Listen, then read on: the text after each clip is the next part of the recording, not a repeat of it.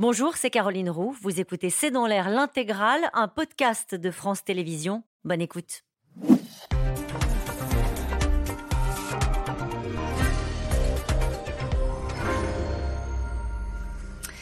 Bonsoir à toutes et à tous. Le président de la République avance à pas compter alors que le retour au calme qui s'amorce reste fragile. Le chef de l'État a voulu d'abord donner la parole aux maires. 240 élus ont été reçus pendant plus de deux heures à l'Élysée. Aujourd'hui, un échange sur des problèmes et des diagnostics, il faut bien le dire, connus de tous. Emmanuel Macron promet une loi d'urgence pour accélérer la reconstruction des équipements publics détruits euh, pendant les émeutes. Hier soir, face à des policiers, c'est aux parents des délinquants qui a mis la pression en évoquant la possibilité de sanctionner financièrement les familles dès la première connerie. Ce sont ces mots. À l'Assemblée, la Première ministre a pris le relais sur le terrain politique et a lâché ses coups cet après-midi contre la France insoumise qui, pendant cinq jours, a refusé, selon elle, d'appeler au calme. Après la crise, Macron blâme les parents.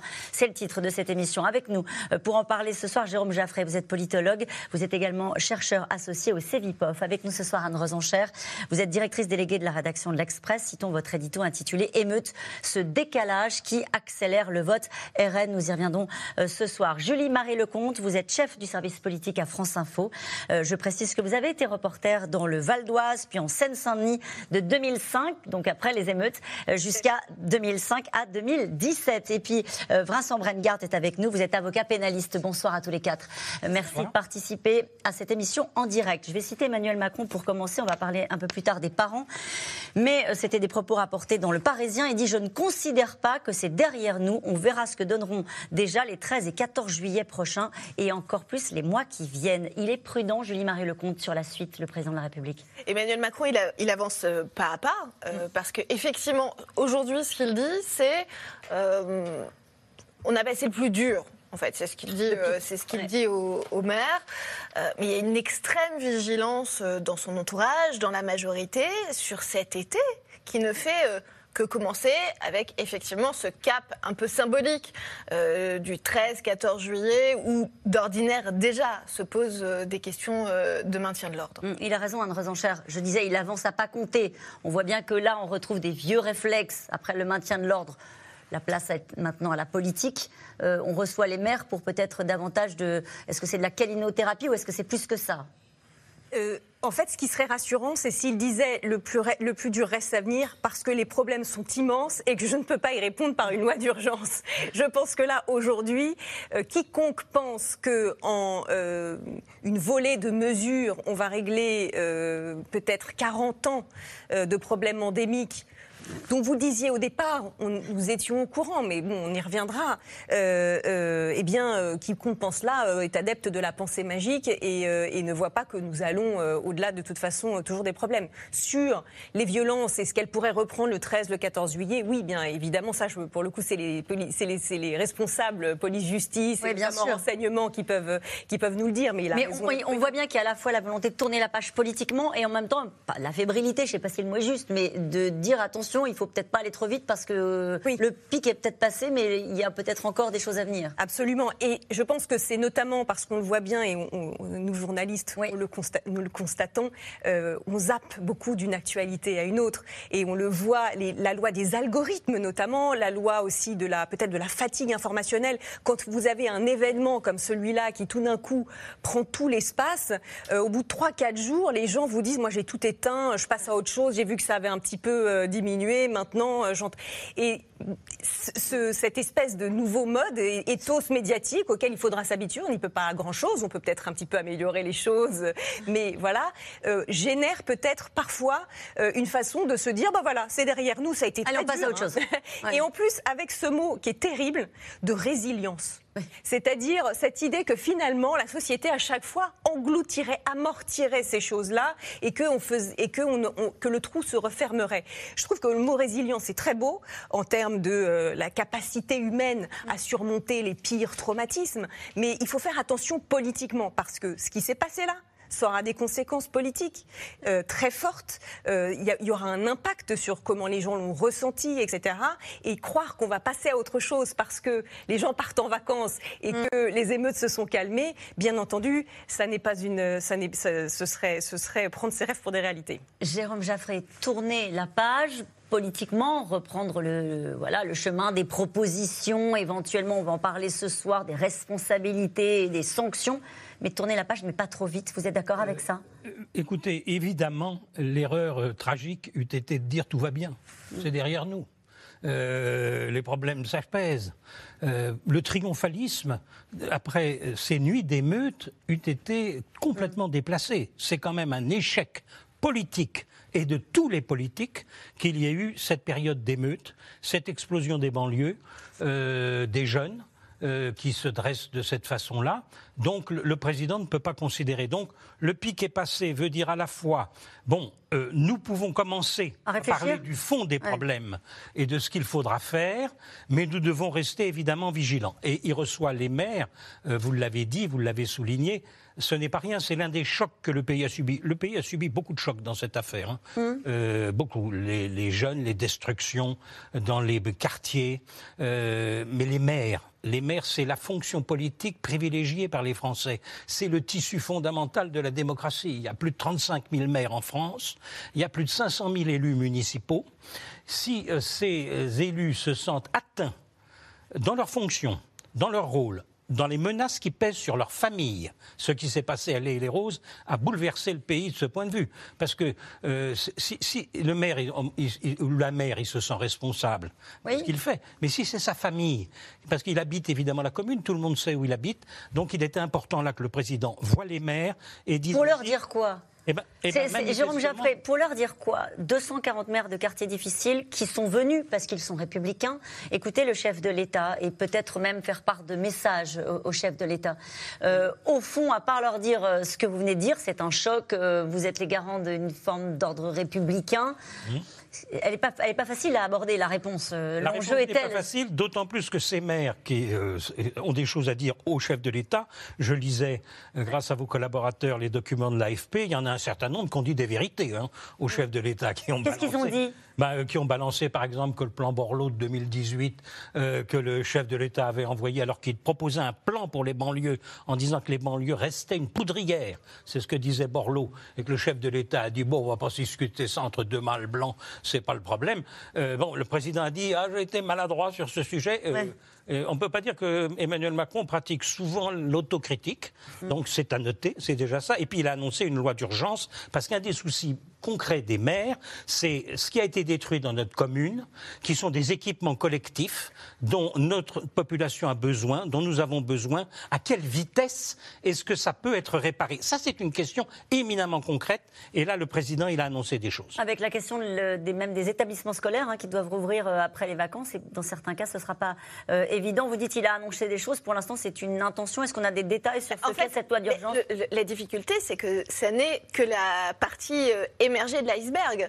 Euh, loi d'urgence, d'ailleurs, le terme porte, je trouve, un peu à, confusion. En fait, c'est une loi pour euh, répondre, d'ailleurs, pourquoi une loi bon, Pour répondre aux, questions très urgentes mm. de la reconstruction. Mais passer ce cap-là, Emmanuel Macron, pour l'instant, ne dit rien de ce qu'il compte entreprendre pour rattraper cette maladresse. Il est euh, quand même euh, très sympa avec lui-même, Emmanuel Macron, quand il euh, qualifie de maladresse cette décision d'enterrer le plan, le plan Borloo en 2008. Mais en tout cas, au-delà de cet effort consenti pour aider les élus locaux à, parer à l'urgence, pour l'instant, il ne sait pas ce qu'il ce qu'il doit faire il n'en a aucune idée. Vous évoquiez euh, ce qu'il disait dans le, va rapporter dans le Parisien ce matin au cours de cette échappée euh, nocturne, euh, sans micro, sans, caméra, notamment dans, dans, un, dans un commissariat, sur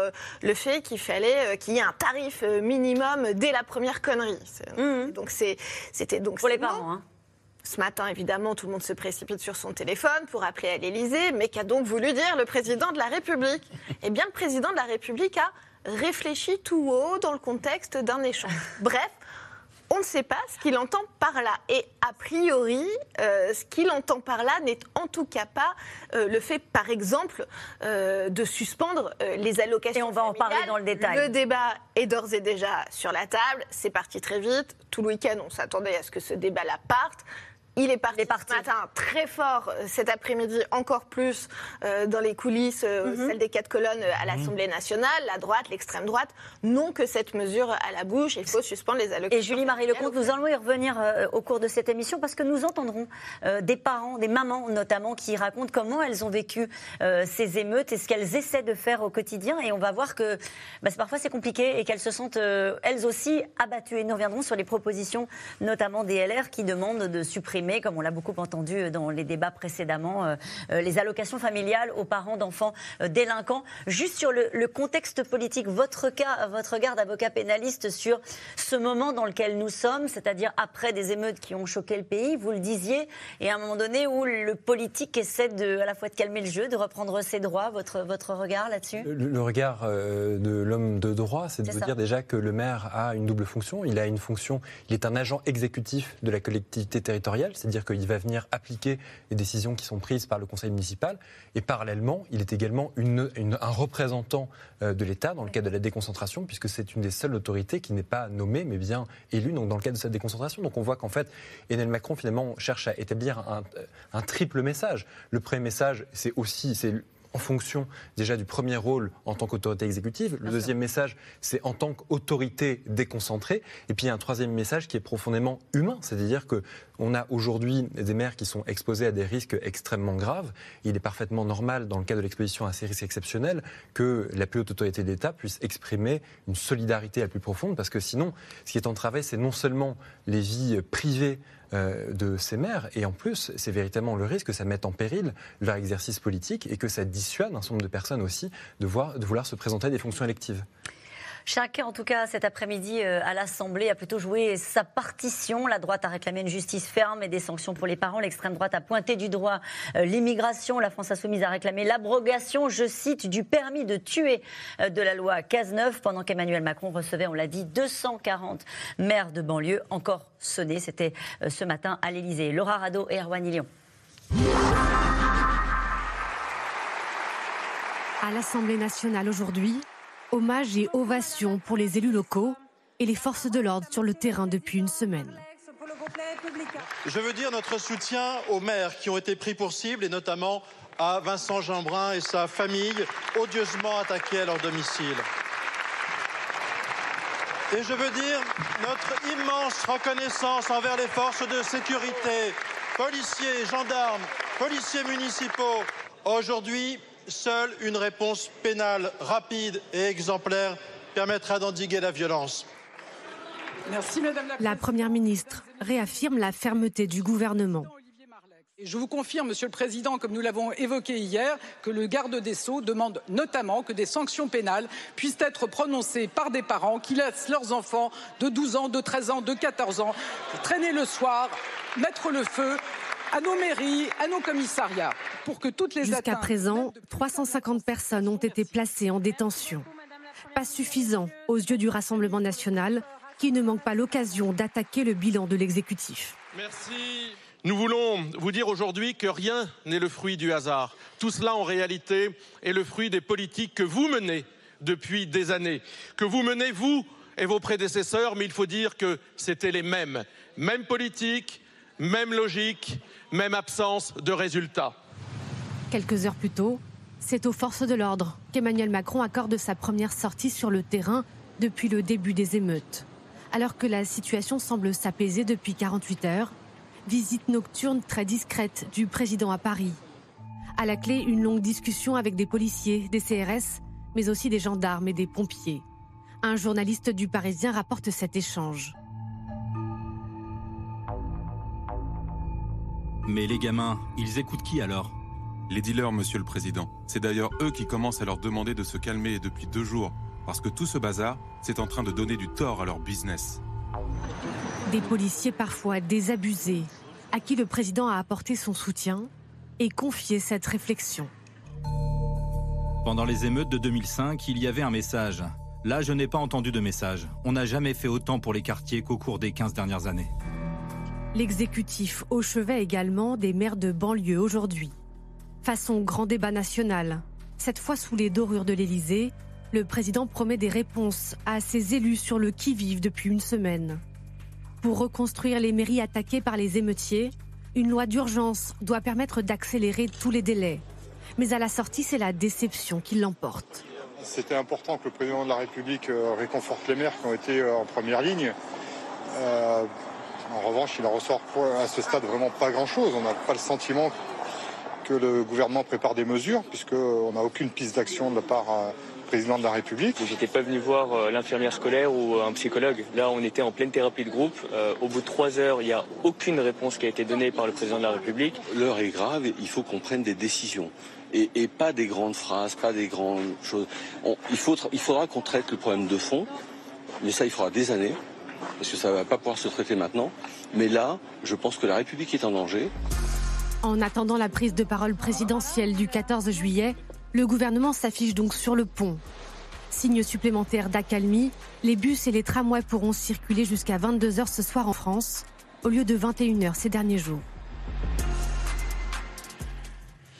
Et cette question de Bruno dans le Val-de-Marne, Macron va-t-il aller à la rencontre des jeunes Julie Marie-Lecomte Oh, probablement, j'en sais rien, honnêtement. Euh, personne à l'agenda du président de la République, probablement même pas son cabinet hein, d'ailleurs, puisqu'il est juste euh, vraiment euh, d'heure en heure. On nous disait que de toute façon, jusqu'à mercredi, il restait vraiment concentré sur cette crise, mhm.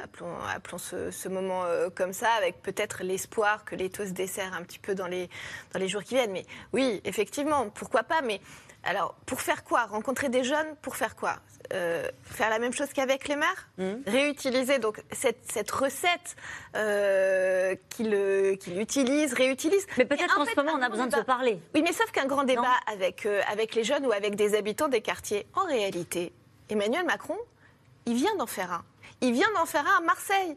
Il vient mm. d'aller dans un quartier de Marseille euh, où, d'ailleurs, justement, donc c'était lundi, euh, lundi en 8, euh, comme on dit, et, et, Naël est tué le, le mercredi. Et à Marseille, le lundi, il prend dans la figure Emmanuel Macron toute la colère, toute la, toutes les inquiétudes euh, des habitants des quartiers, pas seulement des jeunes, euh, leurs mamans, euh, les, les, éducateurs, les profs qui, qui, travaillent dans, mhm. dans, ces cités. Et d'ailleurs, il amorce il amorce un plan, euh, bah alors pas qu'on n'appelle pas, qu'il n'appelle pas banlieue, mais un, plan quartier 2030.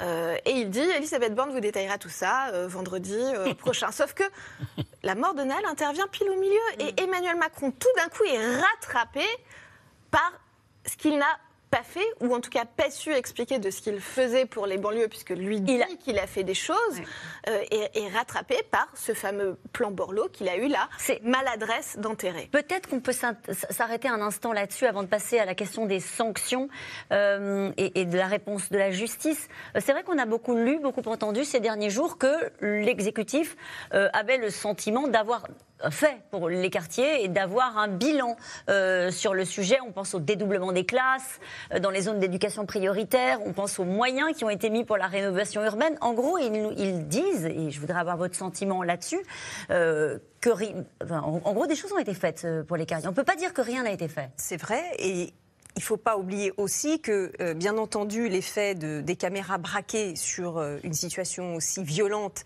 et euh, ces nuits d'émeutes qui se sont succédées donnent cette impression de désastre généralisé, alors qu'il y a des gens qui s'en sortent, qui s'en sortent, qui, pour qui ça, ça marche, qui, pour qui l'école parvient qui souvent quittent ces quartiers. Donc c'est un vrai, euh, une vraie question parce que dès lors, à partir du moment où les gens qui s'en sortent ne restent pas, euh, eh bien euh, forcément les, problèmes peuvent perdurer beaucoup plus longtemps. Mais je dirais que Surtout, il y, a une statistique que je trouve incroyable dans le rapport parlementaire qui avait été fait en, 2018 par, par, deux députés et qui montrait qu'entre 2007 et 2018, donc à peu près en, en 11 ans, il y avait eu en moyenne 20 visites ministérielles ou Premier ministre ou président par mois en Seine-Saint-Denis. Juste le département de Seine-Saint-Denis. C'est-à-dire que si vous enlevez les week-ends, c'est quasiment euh, une visite par jour. Voilà. Hein pendant dix ans. Donc euh, les discours. C'est effrayant. Les plans, les discours de, de, de politique prioritaire, etc tout le monde en a soupé. Et si vous voulez, c'est pas Macron là. On a dans ce dans ce rapport, il ressortait les déclarations de Jacques Chirac euh, disant que l'État devait absolument se réinvestir euh, dans ces quartiers. Les déclarations de Nicolas Sarkozy qui en avait fait un certain nombre sur le réinvestissement de l'État, sur sur la politique prioritaire. François Hollande et tout. Donc, si vous voulez, ce qui s'est passé quand même, c'est que certes des choses ont été faites. On peut pas dire mhm. que rien n'a été fait, mais il y a eu quand même une inflation de la com et un effondrement de l'action L'action publique. Hmm. Euh, mais parce qu'il y a un effondrement de l'autorité, du pouvoir public, de l'action publique et la volonté de ne pas s'arrêter sur les diagnostics. Ce rapport parlementaire que je vraiment, que je sur la Seine-Saint-Denis, que je conseille à tous nos éditeurs, qui est, qui est disponible en un clic, qui est extrêmement tout y est profond, tout y est ou presque. Je me demande qui l'a lu? C'est une vraie question que je pose. Et il a déjà quelques années, ce Il a déjà quelques années, et, de 2018. Donc, euh, et je me, c'est vrai, c'est une question que je mm. me pose, parce que c'est le travail de, la République à l'œuvre. Jérôme Jaffray. Oui, euh, ce qui est intéressant, c'est que d'abord, il y a beaucoup de choses faites dans les banlieues, effectivement, mais ce qu'a entendu, et vous avez eu raison de le souligner, ce qu'a le président a entendu à Marseille, quand il a parlé avec des gens, tout simplement, qui vivent là-bas, qui vivent dans les quartiers, c'est que pour eux, rien n'a changé. Leur vie n'a pas changé. Les difficultés qu'ils rencontrent dans leur vie quotidienne, de qualité des écoles, de qualité des transports, euh, etc., euh, de, de, bon fonctionnement des équipements, pour eux, ils disent rien n'a changé. Et là, le président l'a pris directement. Mais vous soulignez, est-ce que le président va parler, par exemple, avec des jeunes? Oui. Il faut bien Juste pardonnez-moi, Jérôme Jaffray, pour les gens qui nous regardent et qui ont peut-être oublié, c'est intéressant à mettre dans la discussion. Il faut quand même se souvenir qu'Emmanuel Macron avait annoncé sa candidature à la présidence de la République en 2016 à Bobigny en Seine-Saint-Denis. Dans un centre de formation Dans un centre de formation d'apprentis. C'était effectivement marquant. Et pire, je dirais que la campagne Emmanuel Macron de 2017 est axée sur deux thèmes fondamentaux. Lutter contre les assignations à résidence et lutter contre les inégalités de destin. Alors, c'est beaucoup trop ambitieux parce qu'aucun mandat présidentiel ne peut résoudre des problèmes de cette ampleur. Mais vous comprenez bien que quand on a fait miroiter, quand on a dit aux gens, vous souffrez d'assignation en résidence, les jeunes, mm. assignation en résidence, ils entendent ça. On n'a pas le droit d'aller dans d'autres quartiers, nous sommes bloqués chez nous, nous sommes assignés. Donc, quand on peut, on sort. Et on sort avec la, le, danger aussi du groupe qui fait un peu n'importe quoi, forcément, en la matière. Donc, on a une situation et euh, l'inégalité de destin, ça veut dire que si vous avez le malheur de naître dans un quartier qui est un quartier difficile, etc., vous n'avez absolument pas les mêmes chances de réussite que les enfants qui ont la chance de naître dans les centres. Ça, c'était un diagnostic fait, y compris par Jacques Chirac. Ça fait des années qu'on fait ce diagnostic. C'est un diagnostic entièrement juste, mais on voit bien l'extrême difficulté d'en sortir. Mais actuellement, le président euh, va-t-il parler avec des jeunes? Il faut bien comprendre que nous avons toute une partie de la France qui est folle de rage contre les émeutes, contre les destructions, qui estime que s'il faut mettre plein d'argent pour rebâtir ce que les jeunes de ces quartiers se sont amusés à détruire, et, détruire pas n'importe quoi, hein, les écoles, les bibliothèques, c'est-à-dire vraiment le savoir, mm. euh, les mairies, c'est-à-dire le lieu, euh, la maison de, tous les habitants de la commune, mm. des choses comme ça. Donc il y a toute une partie de la population, et évidemment la droite et l'extrême droite euh, attisent cette partie de la population pour dire mais vous n'allez quand même pas remettre des milliards pour tout ce que ces gens-là viennent de détruire. Et donc il faut naviguer. Regardez cette question de Valentine dans les Yvelines. Pardon, je vous coupe deux fois, mais, après je le ferai plus, je vous promets, Jean Jaffré. Les travailleurs vont-ils une fois encore devoir payer pour les dégâts causés par les casseurs? C'est pour ça que je vous pose cette question. Alors, vous, ne me coupez pas, vous donnez une information information capitale qui est qu'effectivement, beaucoup de gens se disent mais on ne va pas remettre des milliards alors qu'ils viennent de détruire tout ça. Et, pourtant, il faut bien agir pour résoudre ce genre de problème. Parce que si, et là, le président, à un moment ou un autre, il devra parler aux Français. Si on ne fait rien, dans deux ans, dans trois ans, dans cinq ans, nous aurons des émeutes dix fois plus importantes que celles que nous venons de vivre. Mm. Donc il faut s'occuper quand même de ces banlieues et de ces quartiers. Mais il le sait, Jérôme Jaffray. Il ah, le sait. Oui, mais il faut le dire aux Français qui se disent actuellement, on ne va pas remettre des milliards pour rebâtir tout ça, etc. Il faut quand même faire des choses, même s'il y a toute une partie de la population, ne nous y trompons pas. Vous avez vu la cagnotte pour le policier qui a tiré sur le malheureux Naël, hein, qui dépasse le million d'euros.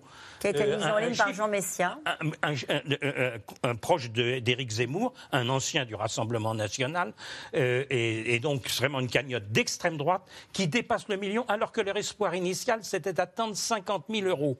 C'est vous dire quand même, toute une partie du pays est braquée. Donc le président, il faut quand même qu'il fasse attention à cette dimension-là. Il y a cette dimension qui sera sans doute une réponse à long terme. Euh, Peut-être va-t-il l'initier à l'occasion euh, du 14 juillet. En tout cas, vous nous expliquez les uns les autres qu'il ne peut pas ne rien dire euh, sur euh, ce qui s'est passé dans ces quartiers. Là, la réponse qui est apportée par le gouvernement, c'est la fermeté. Euh, la fermeté notamment sur les sanctions. Aucune impunité, a dit Elisabeth Borne, qui a évoqué une réponse pénale rapide et exemplaire. Je rappelle qu'il y a 4000 personnes qui ont été interpellées, 700 euh, déférés, 800 gardes à vue en cours, des peines de prison ferme avec mandat de dépôt et 350 personnes en détention. Euh, on peut appeler ça une réponse pénale rapide et exemplaire? Très clairement. C'est-à-dire que non seulement c'est une réponse massive, et puis elle est exemplaire euh, par la lourdeur de certaines peines qui ont été prononcées, parce qu'il y a eu des peines d'emprisonnement ferme. Et on voit véritablement que ça a été répressif à tous les niveaux. Pour quel type de délit? Alors, pour des types de délits très- extrêmement variés, ça peut être des délits de vol, euh, de recel de vol, ça peut être des délits aussi de dégradation. Euh, il y a également une infraction qui a été très utilisée, qui avait été aussi au moment de la mobilisation des Gilets jaunes, qui est celle de participation à un groupement en vue de commettre des dégradations ou des violences sur les personnes. Donc, euh, en plus, cette infraction a la particularité d'avoir véritablement une dimension très préventive, euh, parce que l'autorité va intervenir avant même la commission d'un comportement. Mais on voit en tout cas que s'agissant des peines les plus lourdes, c'est véritablement pour le coup sur des euh, comportements qui ont été caractérisés, type vol, type dégradation de biens, avec des personnes qui ont pu être d'ailleurs prises en total flagrant délit. Mais en tout cas, la lourdeur des peines peut aussi interroger quant à la capacité de notre justice à parfaitement s'abstraire contraire de la demande qui lui a été faite, notamment dans le cadre de la circulaire.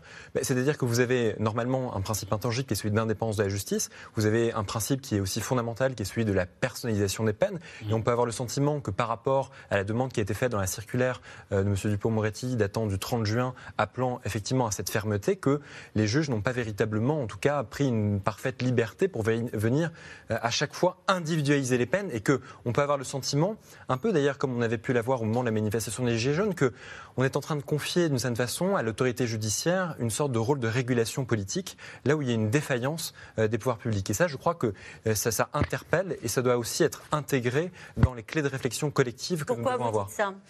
Parce que ça peut être euh, mal reçu, mal perçu. Euh, Est-ce que, vous, à votre avis, il n'y a pas une attente de sanctions fermes Euh, Pourquoi est-ce que vous laissez entendre qu'au fond, il y aurait une justice un peu expéditive Parce qu'il y, a- il y a une distinction fondamentale qui va être faite entre deux choses. C'est-à-dire, la première, c'est la nécessité d'une réponse pénale. Et ça, je pense que tout le monde est parfaitement d'accord parce qu'il est impensable aujourd'hui qu'on puisse laisser faire des faits de dégradation sur les biens. Et d'ailleurs, comme ça a été rappelé à juste titre, je pense qu'il y a toute une partie de l'opinion qui peut même d'ailleurs être acquise aux thèses de la gauche qui est fondamentalement contre euh, de dégradation. Donc, euh, ça, c'est le premier point. Il faut une réponse pénale. En attendant, le temps de la justice, normalement, doit précisément être un temps un peu différent du politique. Et ce qui interroge, c'est le fait qu'on est en train de juger des personnes en comparaison immédiate, donc de façon extrêmement rapide, et encore une fois, avec un souci de personnalisation de la peine qui parfois peut interroger, parce que, dernier point, c'est que vous avez aussi des personnes dont on doit rappeler qu'elles sont parfois des primo-délinquants, vous avez des personnes aussi qui sont dans un état de désœuvrement euh, économique, social extrêmement important, et que vous voyez, vous allez leur répondre,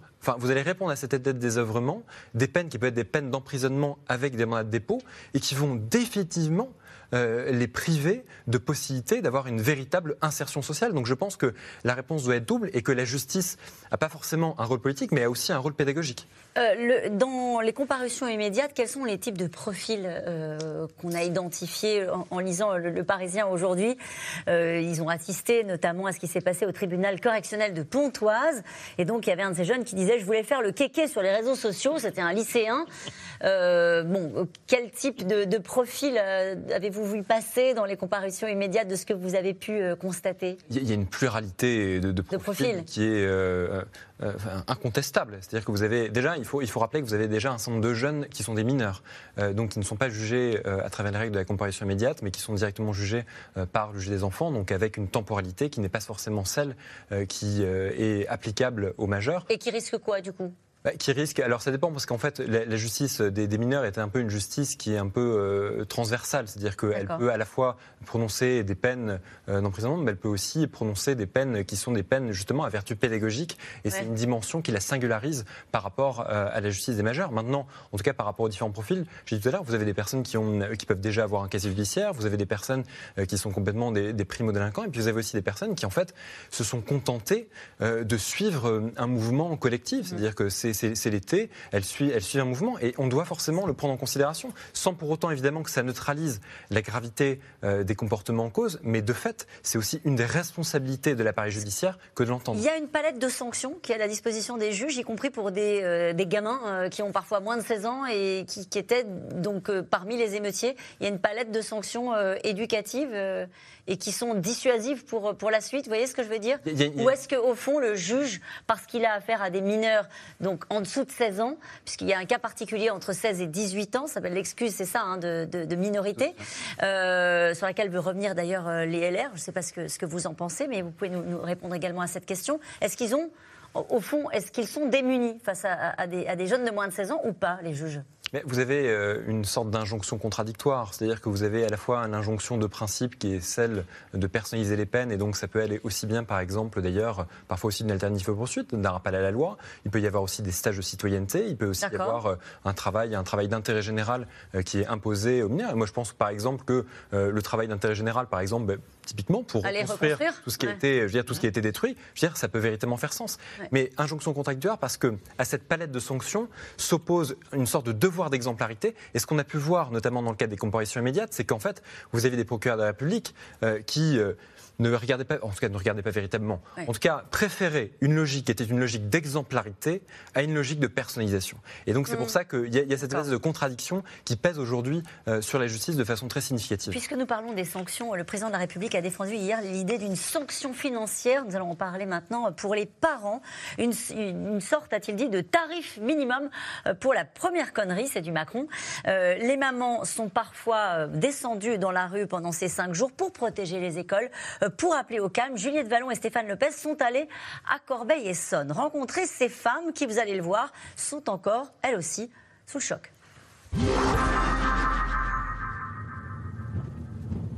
Dans la cité de l'Ermitage à Corbeil-Essonne, on aperçoit encore les traces des émeutes de samedi soir dernier.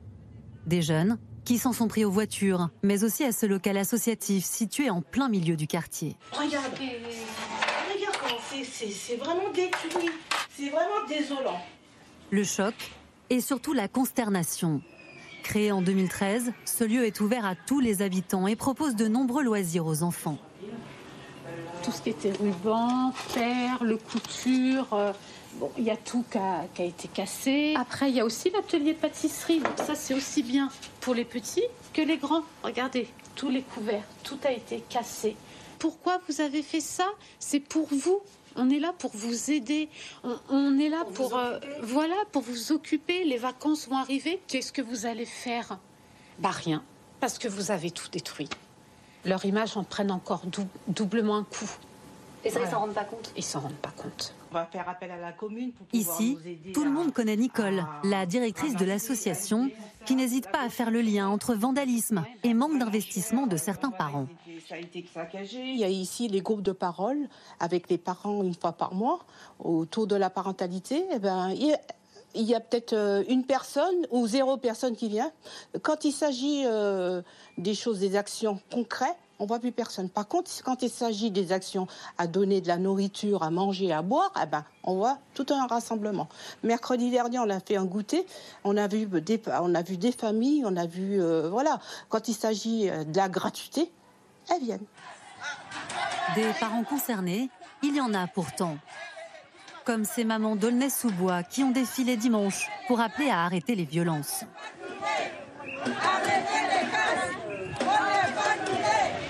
Hier, nous avons rencontré ces mères d'un quartier sensible de Corbeil-Essonne. Toutes font partie du collectif Gilets Roses qui tente de renouer le dialogue avec les jeunes de leur cité. Des mamans exténuées après plusieurs nuits à raisonner les émeutiers. Et voilà, elle est très émotive, elle pleure. Il y a la fatigue. Je pleure parce que c'est la fatigue. Hein. On est fatigué, on est fatigué parce qu'on ne dort pas. Ça fait des jours.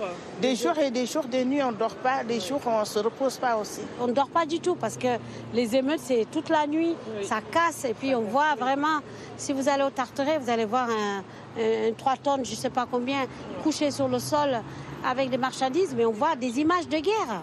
on n'a pas l'habitude, nous, on a peur en fait. Depuis deux ans, ce collectif regroupe près d'une quarantaine de mamans, toutes bénévoles, agents d'entretien ou encore fonctionnaires. Ces mères seraient prêtes à quitter leur travail pour devenir officiellement médiatrices. J'ai toujours dit travailler et faire travailler les mamans dans les quartiers. Les mamans, occupent au quotidien euh, euh, le terrain, il y aura moins de délinquance. Nous, on est mamans avant tout. Ils vont nous respecter par la force. Ils nous respectent. Jamais on voit un jeune manquer de respect à une maman. Donc, on peut nous utiliser pour trouver la pérennité euh, dans nos quartiers, trouver de l'apaisement. Pour ces femmes, en majorité des mères isolées, entendre une partie de la classe politique menacer de sanctions les parents d'émeutiers est injuste la maman qui a deux boulots, qui court de Paris à, on va dire, à Créteil pour aller courir gauche à droite pour amener le minimum de confort pour la maison. Elle n'a pas le temps d'éduquer. Donc, euh, les enfants sont laissés avec leurs grands frères ou leurs grandes sœurs qui sont là, donc euh, qui leur laissent faire ce qu'ils veulent aussi. Eux aussi, c'est des enfants. Ils ne sont pas appelés à gérer ça. C'est une responsabilité lourde pour eux. On a un cri de cœur à dire. Là, on est vraiment en colère. On n'en peut plus. Des mamans sur le front qui espèrent au plus vite l'apaisement avec une priorité recréer du lien entre les jeunes des quartiers et la police. Votre réaction, Jérôme Jaffré, à ce reportage? Ben, euh, C'est évidemment extraordinairement d'abord sympathique et courageux. Euh, la manifestation des mamans d'Aulnay-sous-Bois avec les deux pancartes hein, euh, Justice aux victimes, stop aux casses là, il y a un programme, on cherchait des programmes. Il y en a, un. programme, c'est parfaitement clair euh, et, c'est très fort. Il faut bien comprendre que pour beaucoup de ces maires, c'est la double peine, ce qui se passe dans les banlieues actuellement. C'est-à-dire, d'une part, leur vie devient plus difficile à cause des dégradations qui ont lieu.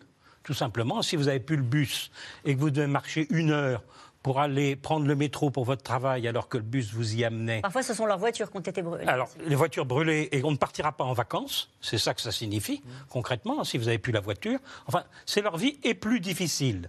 Euh, si l'école euh, du, quartier a. On a vu les dégâts dans une école, hein, on souffre quand on voit ça, je dois dire. Euh, des dégâts dans une école. Si vous ne si vous pouvez plus mettre votre gosse à l'école du coin et qui sera déplacé dans une école qui est à 20-25 minutes dans la même commune, votre vie change. Aussi, tout dépend de l'âge de vos enfants, s'ils peuvent y aller seuls et dans quelles conditions. Donc, c'est une vie d'abord plus difficile et en plus, elles sont mises en cause. C'est ça la double peine. Elles sont mises en cause, c'est-à-dire que le reproche induit, c'est d'avoir mal éduqué leurs gamins Première remarque. Mmh. De ne pas les tenir le soir, alors qu'elles rentrent très tard de travail qu'elles font pour euh, faire vivre la famille. Ils sont souvent des mamans solitaires. Hein. C'est une famille monoparentale. il, y a, il y a une proportion très importante de familles monoparentales dans ces situations. Et qu'en plus, les dégradations, on explique qu'elles vont devoir payer euh, pour leurs gosses, éventuellement financièrement, alors qu'elles n'arrivent pas à joindre les deux bouts. Je dois dire qu'il faut tenir moralement. Il faut tenir moralement. En tout cas, c'est un, c'est un serpent de mer dans le débat public. Euh, à chaque fois qu'il y a des émeutes, à chaque fois qu'il y a des violences dans les quartiers ou ailleurs, euh, il y a souvent cette proposition qui remonte, logiquement portée par la droite, Anne Rosencher, de dire il faut supprimer les allocations familiales. Éric Ciotti, qui avait fait adopter cette loi et qui avait été abrogée par la gauche, dit il faut revenir sur ce sujet-là à un moment moment donné, il faut responsabiliser les parents. Alors, je ne suis pas sûre que supprimer les allocations familiales. Enfin, moi, j'ai pas d'avis sur la question. Je pense même plutôt. Non, mais en tout cas, c'est un vieux débat. Mais c'est un vieux débat. Mais en revanche, ce qui est vrai, c'est que euh, euh, je crois qu'on peut tenir les deux bouts euh, du discours. D'un côté, en effet, dire ce que vient de dire Jérôme Jaffray, à savoir que il y a en France, depuis les années 90, la proportion des mères célibataires est passée de 11% à 25%. C'est un phénomène énorme. Donc, et qui touche, là, c'est tous les milieux. Tous les milieux, et, évidemment que ça va poser des problèmes particuliers quand en plus vous êtes dans, un, dans des milieux défavorisés où ces mères enchaînent des, des horaires, parce que souvent en plus dans le tertiaire, il faudrait tout étudier, c'est-à-dire que souvent c'est des travailleuses du tertiaire qui commencent très tôt, qui finissent très tard, qui ne sont pas souveraines de leurs horaires, donc qui ne sont pas forcément là aux horaires où il, où il faudrait être là. tout ça, c'est quelque chose à, à repenser de manière générale. Donc là-dessus, je rejoins absolument ce que disait Jérôme. Euh, en revanche, il faut aussi écouter ce que disait euh, cette euh, Nicole dans l'association qu'on a vue au début, ce que nous disent beaucoup de professeurs. Nous interviewons Yanis Roder qui enseigne depuis 20 ans en Seine-Saint-Denis cette semaine dans l'Express. Il dit, il voit s'effondrer chez certaines familles, bien sûr pas chez toutes, mais l'autorité parentale, la crise de l'autorité en France, ça n'est pas que la crise de, l'autorité de Place Beauvau. C'est intéressant, juste pour revenir, ce qu'elle disait, il y a des, on organise des groupes de parentalité pour aider les parents, mais en fait ils viennent pas. Quoi. Oui, donc il y a, mais c'est pas, il faut pas caricaturer, c'est pas dans toutes les familles, mais ça existe et je pense que ça fait partie. C'est pour ça que je disais, faut tenir les deux bouts du discours, ça fait aussi partie des problèmes. Juste pour finir sur sur ces sur ce reportage qui était très intéressant, ce que l'on voit là et qui est très précieux, c'est les gens ordinaires. C'est-à-dire que les gens ordinaires dans ces quartiers aspirent à la paix et à la mmh. tranquillité et à la sécurité. Euh, alors que je trouve qu'il y a un double discours comme ça qui vient, qui peut venir de la droite de la droite ou de la gauche de la gauche, qui vise à finalement pour des raisons différentes, essentialisées, c'est-à-dire soit d'expliquer que ces émeutiers sont représentatifs d'un ensauvagement général des quartiers mmh. qui voudraient tout mettre à feu et à sang, soit de l'autre côté de dire la rage euh, parce qu'il y a une humiliation, etc., elle met tellement forte que tout le monde euh, veut tout saccager parce mmh. que, euh, parce que l'État est raciste et la police tue. Mmh. Voilà, c'est deux, c'est une façon de diffamer les, les gens ordinaires, que l'on soit de l'extrême gauche ou de l'extrême droite entre guillemets, ou extrême, ou, très à gauche, ou très à droite.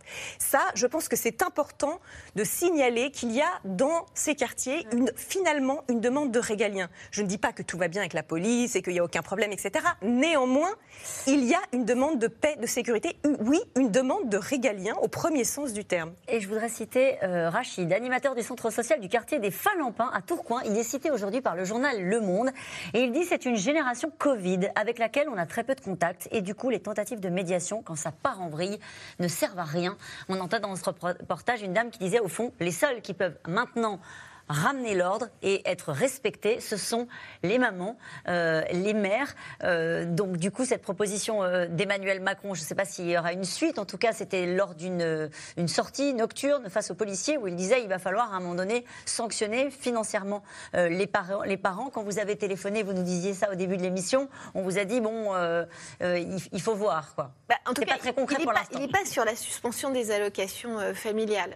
clairement, c'est pas une piste en tout cas pour l'instant, j'en sais rien, euh, vers laquelle euh, s'engage euh, l'Élysée. Mais Emmanuel Macron, précédemment, au, début de la crise, a aussi dit, en fait, dans un premier temps, il a appelé à la, à la responsabilité des, parents, et, sur, et sur un ton finalement qui pouvait laisser penser que justement, il entendait s'appuyer euh, y compris, enfin en tout cas moi qui ai passé du temps euh, en reportage en banlieue, j'ai tout de suite pensé à ces associations de, de mamans qui existent euh, dans les banlieues. Et d'ailleurs, à la petite course au buzz qui est sur les réseaux sociaux, il y avait quand même deux trois vidéos qui étaient assez rigolotes où on voyait une maman débouler dans une émeute, attraper un gamin par le col et, le ramener sous, le, sous les rires de ses copains. Donc en fait, il y a des choses, il y a des choses très ambivalentes qui se sont passées ces, ces dernier soir. Oui, il y avait cette espèce de... Il y a cette ultra-violence qui peut être euh, euh, extrêmement, euh, extrêmement choquante. Il y avait ce côté et il y avait ce côté aussi un peu carnavalesque, feu de oui, on s'en amuse. Que les ados appellent faire une grosse dinguerie. Enfin, c'est c'est choquant euh, vu de l'extérieur parce qu'en plus c'est ultra violent et on s'en prend au symbole de la République. Mais clairement, il y a des mômes qui ont dérapé pendant trois jours. Et ce que vous disiez était, était très juste. Aurore Berger citait un chiffre, la présidente du groupe Renaissance à l'Assemblée euh, nationale cet après-midi, elle disait on parle de 8000 personnes alors oui, 8000 personnes, c'est à la fois beaucoup et pas beaucoup. Hmm. Euh, c'est 8000 personnes dans toute la France par rapport au nombre de gens qui vivent dans les cités. Euh, c'est pas beaucoup. Mais il ne faudrait pas que, parce qu'on traite euh, cette colère et son expression là maintenant, qu'on passe à côté de la, y compris des colères, des frustrations et des injustices que tente de porter et, de, et de revendiquer en revanche, euh, des habitants euh, de ces quartiers qui, eux, tentent de mener une vie euh, paisible et une vie, une vie de, labeur. Oui, une femme qui traverse toute l'île de France pour aller garder des enfants dans des quartiers chics, elle ne s'occupe pas de ses propres enfants. Pourquoi? Parce qu'il n'y a pas, par exemple, de crèche en bas de chez elle, tout simplement, ou pas de crèche qui ouvre à des horaires qui, elle, lui rendrait service. Et pendant qu'elle rend service aux autres, eh ben, elle, ses enfants, euh, partent à la dérive. De quoi parlons-nous concrètement? Euh, On a entendu tout à l'heure Elisabeth Borne parler de sanctions pénales euh, pour les parents. Le président de la République a parlé de sanctions financières. Éric Ciotti parle des allocations familiales. Cette question d'Alain dans le Val-de-Marne, que risquent pénalement les parents des mineurs interpellés? Alors, pour parler concrètement, si on doit véritablement embrasser la totalité des, euh, des, cas. Déjà, d'un point de vue civil, il faut rappeler quand même que s'agissant des, mineurs, euh, les parents sont les représentants légaux des mineurs et par conséquent ont déjà un risque de condamnation pécuniaire puisqu'ils sont responsables civilement. Donc euh, par rapport à cette proposition aussi de dire finalement on va venir ajouter d'autres sanctions, il faut quand même rappeler déjà que pour un certain nombre, c'est déjà possible. La, situation est un peu différente pour, pour, pour, les majeurs parce que de fait ils, sont, ils ne sont plus rattachés si je puis dire d'un point de vue administratif en tout cas à, à leurs parents et donc ils ont leur propre responsabilité euh, civile, mais en tout cas, s'agissant des parents mineurs, ils sont déjà sous le coup de condamnations qui peuvent être des condamnations pécuniaires. Ensuite, d'un point, de vue, point de vue pénal, on ne voit pas véritablement aujourd'hui euh, quels seraient les risques euh, qui pourraient peser sur les parents. On a vu à un moment donné le ministre de la Justice évoquer cette question de, la soustraction des enfants à l'autorité parentale. L'article 227-17 du Code pénal. Deux ans d'emprisonnement et 30 000 euros d'amende pour les parents qui, au fond, sont sur le point de compromettre la sécurité et l'éducation de leurs enfants. Mais ce qui est tout à fait saisissant, c'est qu'en fait, à chaque période de trouble, vous avez des autorités qui font preuve euh, bien souvent d'une inventivité juridique euh, presque sans limite. C'est-à-dire que vous avez aujourd'hui une mobilisation euh, d'une infraction qui est complètement contraire à son sens premier. et normalement, ce qui devrait prévaloir, c'est l'interprétation stricte de la loi pénale. Pourquoi? Parce que c'est une infraction en fait qui renvoie à des comportements qui sont des comportements positifs. C'est-à-dire que ce sont des parents qui vont mettre en danger leurs parents, qui vont enfreindre des règles de sécurité. Mais on voit mal en fait euh, quel pourrait être le comportement du parent euh, qui serait coupable de quoi? D'un acte négatif du fait de ne pas avoir empêché son enfant protéger son enfant. je, crois il l'a mis en danger parce qu'il s'est soustrait à son éducation et qu'il est allé euh, mettre le feu à une mairie. C'est véritablement un danger dans lequel il ne faut absolument pas aller parce que c'est aussi toute l'architecture du droit pénal parce que justement le, droit pénal se méfie profondément de la répression d'actes qui sont des actes d'inertie, des actes négatifs, notamment d'ailleurs en matière de complicité. Donc euh, on voit mal. Et puis en plus, comment est-ce que vous allez le caractériser? Finalement, vous allez dire le fait de laisser la porte ouverte à votre enfant euh, après 22 heures potentialise le fait qu'il puisse rejoindre euh, des émeutiers et que par conséquent, il puisse s'en prendre éventuellement. C'est indéfendable, c'est ça que vous voulez dire? D'un point de vue juridique, c'est indéfendable. Maintenant, j'entends j'entends le positionnement de l'autorité publique qui consiste finalement à vouloir responsabiliser les parents, mais attention à pas non plus mobiliser des concepts pénaux et des infractions pénales qui ne sont pas. Mais parce que c'est vrai que ça a beaucoup choqué les gens qui vous regardent et qui nous regardent peut-être ce soir quand on a entendu et qu'on a vu ces images qui étaient d'une extrême violence et qu'on apprenait que parfois ils avaient 11 ans, 12 ans, 13 ans.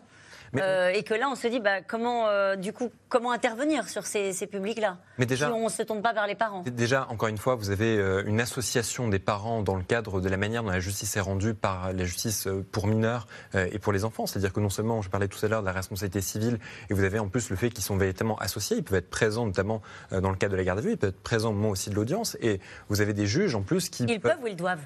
Ils doivent être ah, présents.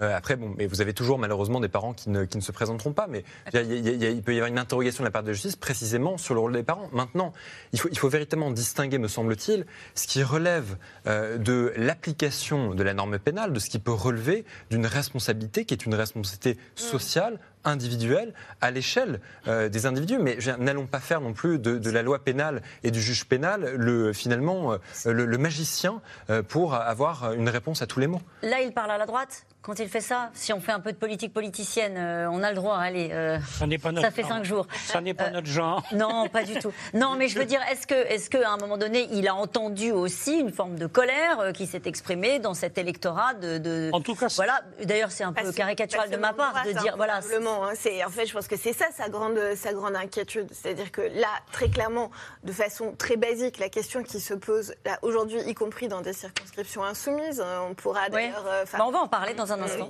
Y revenir, mais en fait, la question que se pose notamment la, majorité présidentielle, c'est est-ce que, est-ce que les gens ne sont pas précipités tout droit dans les bras du, Rassemblement, national, et d'un vote et d'un vote d'extrême droite Qu'est-ce que vous en pensez? Donc la réponse, la réponse sécuritaire, on, doit l'apporter. Nous, on doit montrer qu'on est capable, nous aussi, euh, de, fermeté, on est capable de, ramener l'ordre. Jérôme Jaffré, je, disais, pardonnez-moi, il répond à la droite, vous avez raison de corriger. En fait, cette demande d'ordre, et vous l'avez expliqué les uns et les autres, euh, est, sans doute portée de manière transversale, euh, quelle que soit l'appartenance ou la sympathie politique aujourd'hui. Vous avez ça, domine dans l'opinion. C'est-à-dire que la lecture, effectivement, immédiate, c'est celle-ci. Mais si la majorité présidentielle va sur cette voie, je dirais qu'elle nourrira plutôt le déplacement de l'électorat vers la droite. Pourquoi vous dites ça, Jérôme Jaffré? Parce que l'intérêt à ce moment-là de la majorité présidentielle et d'Emmanuel Macron, son intervention du 14 juillet prend encore plus d'importance par rapport à tout ce qu'on vient de dire. C'est de montrer que la complexité des problèmes est beaucoup plus grande et que si on se contente simplement de dire on va faire payer les parents qui n'ont pas d'argent, soit dit en passant, donc ils ne sont pas solvables, donc on va leur dire ah ben vous allez en prison puisque vous ne pouvez pas payer. Enfin, bref, on est dans une situation quasiment ingérable. Je souligne simplement que ces gosses de 11, 12 et 13 ans mmh. qui allaient euh, effectivement faire des dégradations ce n'est pas un hasard si ça se produit à l'extrême fin du mois de juin. Il n'y a plus d'école depuis un mois. Mmh. Ils traînent dans les rues depuis un mois. Ils ne sont pas partis en vacances et ils n'ont pas de loisirs organisés dans la commune où ils habitent et il n'y a pas d'éducateurs spécialisés. On les a supprimés progressivement dans ces communes. Vendredi les vacances. Oui, c'est vendredi les vacances. Excusez-moi, les, collèges. Ça dépend, ça dépend. Les collèges, les collèges ont cessé de fonctionner depuis. Jérôme Jaffré, ça les excuse pas. non, ça n'excuse rien. Mais quand vous laissez traîner des gosses comme ça, avec la mort de Naël, vous avez une situation effectivement. Donc l'intérêt, c'est de montrer la complexité des problèmes. Vous ne pouvez pas dire uniquement on va être plus ferme. Il faut, par exemple, avoir une action pour que ces gosses de 11, 12 et 13 ans ne soient pas à ce point laissés à eux-mêmes dans les communes, dans les quartiers défavorisés. L'État peut-il se substituer aux parents? C'est ça la question peut-être qui peut être qui peut être posée. Non. Et là, et là, l'État ne peut pas susciter aux parents. Et je dois dire que de ce point de vue, Éric Dupont-Moretti, ministre de la Justice, qui agit avec beaucoup d'ardeur pour garder son portefeuille au remaniement qui finira par avoir lieu, eh ben, l'a quand même très clairement dit. C'est aux parents mm. de s'occuper de leurs gosses. L'État va pas le faire. Et puisque vous parliez du Rassemblement national qui s'est exprimé aujourd'hui à l'Assemblée, a été recadré par euh, euh, Gérald Darmanin en, expliquant, qui a expliqué, le ministre de l'Intérieur, que moins de 10% des 4000 interpellés étaient étrangers. Euh, et il a expliqué au Rassemblement national que le sujet, c'était la délinquance, et cette fois-ci, pas l'immigration et pas les étrangers. parlons de LFI, on en a dit un mot rapidement. Les chiens de garde nous ordonnent d'appeler au calme. Nous appelons à la justice. Ça, c'est du Jean-Luc Mélenchon. Cette phrase, elle ne, passe pas, y compris d'ailleurs au sein de la NUPES. Et cette fois-ci, une partie de la gauche a choisi de se désolidariser de la ligne portée par les insoumis Théo Manval, Lassogé Labert et Marion de Vauchel. Sa réaction est tombée dès le soir même des premières violences. Après la mort du jeune Naël, Jean-Luc Mélenchon appelle à une refondation de la police en France, dénonce un permis de tuer et très vite complète sa pensée. Les chiens de garde nous ordonnent d'appeler au calme. Nous appelons à la justice. La justice pour mettre fin à la révolte, colère politique selon le chef des Insoumis qui refuse de parler d'émeutes. Son discours varie un peu après les dégradations d'écoles, de mairies, de bâtiments publics les jours suivants. Jamais les Insoumis n'ont été pour la violence. Et à chacun, et notamment aux plus jeunes, qui sont très nombreux. Aujourd'hui, dans ses actions. Non, l'école est le temple le plus sacré que tu es garçon ou fille. Il ne faut pas y toucher. Un refus de condamner le reste des violences qui dérangent ses alliés de la NUPES. Démarcation très claire ce matin du communiste Fabien Roussel. Je me désolidarise totalement des propos de Jean-Luc Mélenchon et de certains de ses députés euh, qui ont refusé d'appeler au calme et qui ont légitimé cette violence en disant euh, c'est normal, c'est une révolte. Même chose au Parti socialiste où le premier secrétaire Olivier Faure évoque un profond désaccord. On ne peut pas donner le sentiment d'encourager et d'accepter les violences. Nous avons raison d'appeler au calme et au retour à la paix civile. À l'origine du texte de 2017 facilitant l'usage des armes par les policiers, l'ancien Premier ministre Bernard Cazeneuve condamne lui aussi la ligne des insoumis qui veulent faire abroger sa loi. À chaque fois qu'un événement se produit qui justifierait que on fasse euh, montre de responsabilité, qu'on convoque des propos qui permettent d'apaiser le pays, au contraire, ils organisent la confrontation de, de tous contre tous et euh, attisent les braises. La réponse aux critiques n'a pas tardé. Le coordinateur de la France insoumise, Manuel Bompard, convoque le souvenir de Jacques Chirac et de ce discours lors des émeutes de 2005. Je veux dire aux enfants des quartiers difficiles, quelle que soit leur origine, qu'ils sont tous les filles et les fils de la République. Nous ne construirons rien de durable sans combattre ce poison pour la société que sont les discriminations. Un geste envers les jeunes en colère que Manuel Bompard s'étonne de ne pas retrouver aujourd'hui. Le rôle d'un élu, c'est de créer des conditions, c'est de poser sur la table des propositions politiques pour faire en sorte que le calme puisse revenir. Euh, sinon, euh, il y a Monsieur Mbappé qui a appelé au calme, euh, il y a la, grand-mère du jeune Naël qui a appelé au calme, et c'est très bien qu'il l'ait fait. Pas le rôle des politiques, donc, de décréter des appels au calme. À Montreuil, en Seine-Saint-Denis, le discours est diversement apprécié. Ici, on a voté LFI à 65% aux dernières législatives. Mais après plusieurs soirées d'émeutes, d'incendies et de commerces vandalisés, ce gérant d'un pressing pris pour cible peine à comprendre la retenue des insoumis. Pour moi, effectivement, chaque euh, euh, personne finalement, j'allais dire influente dans le monde euh, politique derrière doit effectivement se positionner pour demander effectivement un apaisement. On est au service de la population, donc là, quand un quartier derrière est dévasté, bah, c'est toute finalement la population autour derrière qui va qui va être pénalisée. Donc, c'est, enfin, regardons juste cela.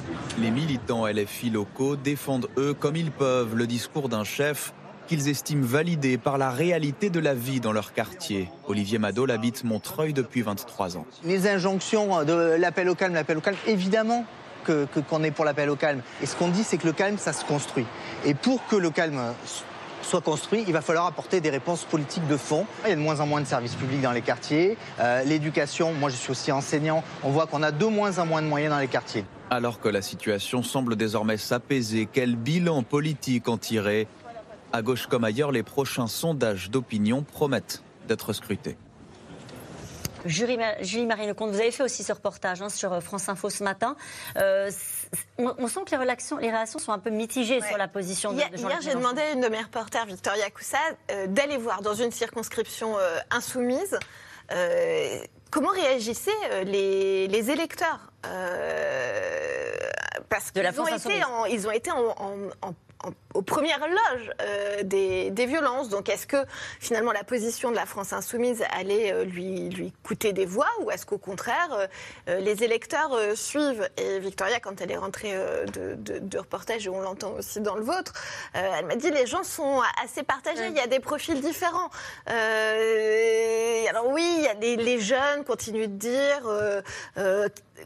quoi qu'il en coûte, euh, il faut se faire entendre, il, faut, euh, il faut la, bah, la justice pour Naël, et, évidemment, mais qu'en tout cas, cette colère-là doit, doit, être entendue. Juste pour revenir sur le sujet, euh, l'utilisation de Manuel Bompard des propos de, Jacques Chirac, Elle est, elle est, elle, est, elle est un peu, elle est de mauvaise foi, parce qu'Emmanuel Macron, en fait, c'est sa première réaction de dire euh, son affection euh, pour, mm. euh, pour le, jeune, le jeune Naël.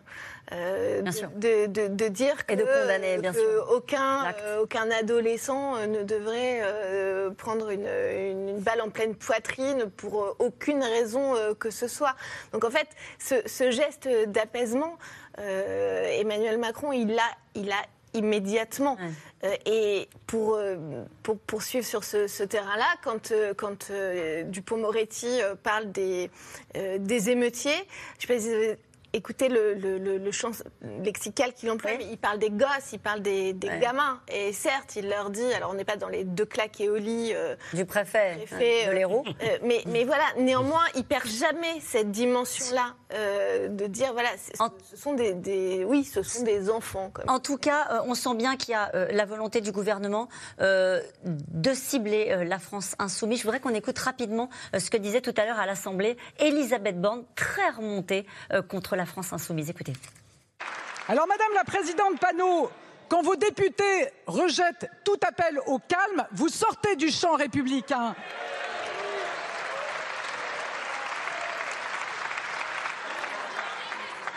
Une de vos députés affirme que la fin justifie les moyens, vous sortez du champ républicain. Quand, votre leader parle de permis de tuer pour les policiers, de peine de mort pour les jeunes des quartiers et nous traite de chiens de garde, vous sortez du champ républicain. On l'a rarement vu comme ça, Elisabeth Borne. Hein. Et avec ce qu'elle dit sur le fond qui est très intéressant, vous sortez du champ républicain. Oui, alors le champ républicain, on ne sait jamais où est la frontière et qui a le droit ou pas de, dire qui est dans le champ républicain. Mais ce qui est vrai, c'est que. Alors je pense que là, vraiment, la stratégie de Mélenchon euh, et, euh, de, ceux qui l'ont suivi à la France Insoumise est, très mauvaise, en plus d'être dommageable, je pense, pour le pays, pour sa, pour son, pour sa cohésion, etc. Euh, dire en fait, appeler au calme ou pas. En réalité, c'est pas Jean-Luc Mélenchon qui va obtenir la paix euh, dans les quartiers, ni Jean-Luc Mélenchon, ni qui, que ce soit d'autre. Euh, qu'est-ce que ça veut dire? Ça veut dire, je vois des images, elles me choquent comme vous, et je souhaiterais que cela se calme le plus vite possible comme vous, car elles sont insupportables. C'est ce qu'ont ressenti 90% des Français, je ne sais pas, faudra faire les sondages derrière, en, voyant ces images, de se dire d'abord, bah, on voit quelque chose qui est insupportable, euh, qui, euh, malgré, euh, après, on peut tous s'écharper sur les raisons, les interprétations, est-ce qu'on peut trouver des excuses, pas des excuses, etc. Mais enfin, ces violences-là étaient insupportables. Ne pas euh, c'est-à-dire que montrer qu'on n'appelle pas au calme. Et mais avec quelle arrière-pensée arrière Je pense que la seule arrière-pensée qu'il a, c'est qu'elle est politique.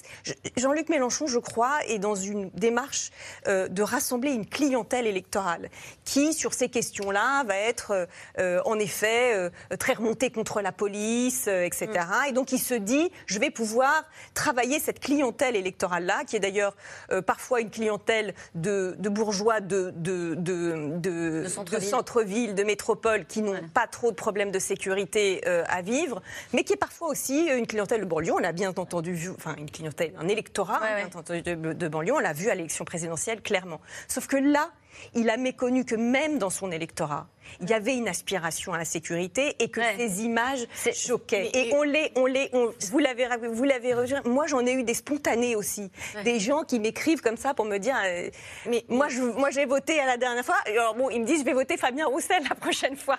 Ils sont pas passés non qui plus. Qui s'est désolidarisé, comme on l'a vu, euh, des propos de, euh, Jean-Luc Mélenchon. Je voudrais qu'on aille maintenant aux questions des téléspectateurs. Il y en a beaucoup ce soir.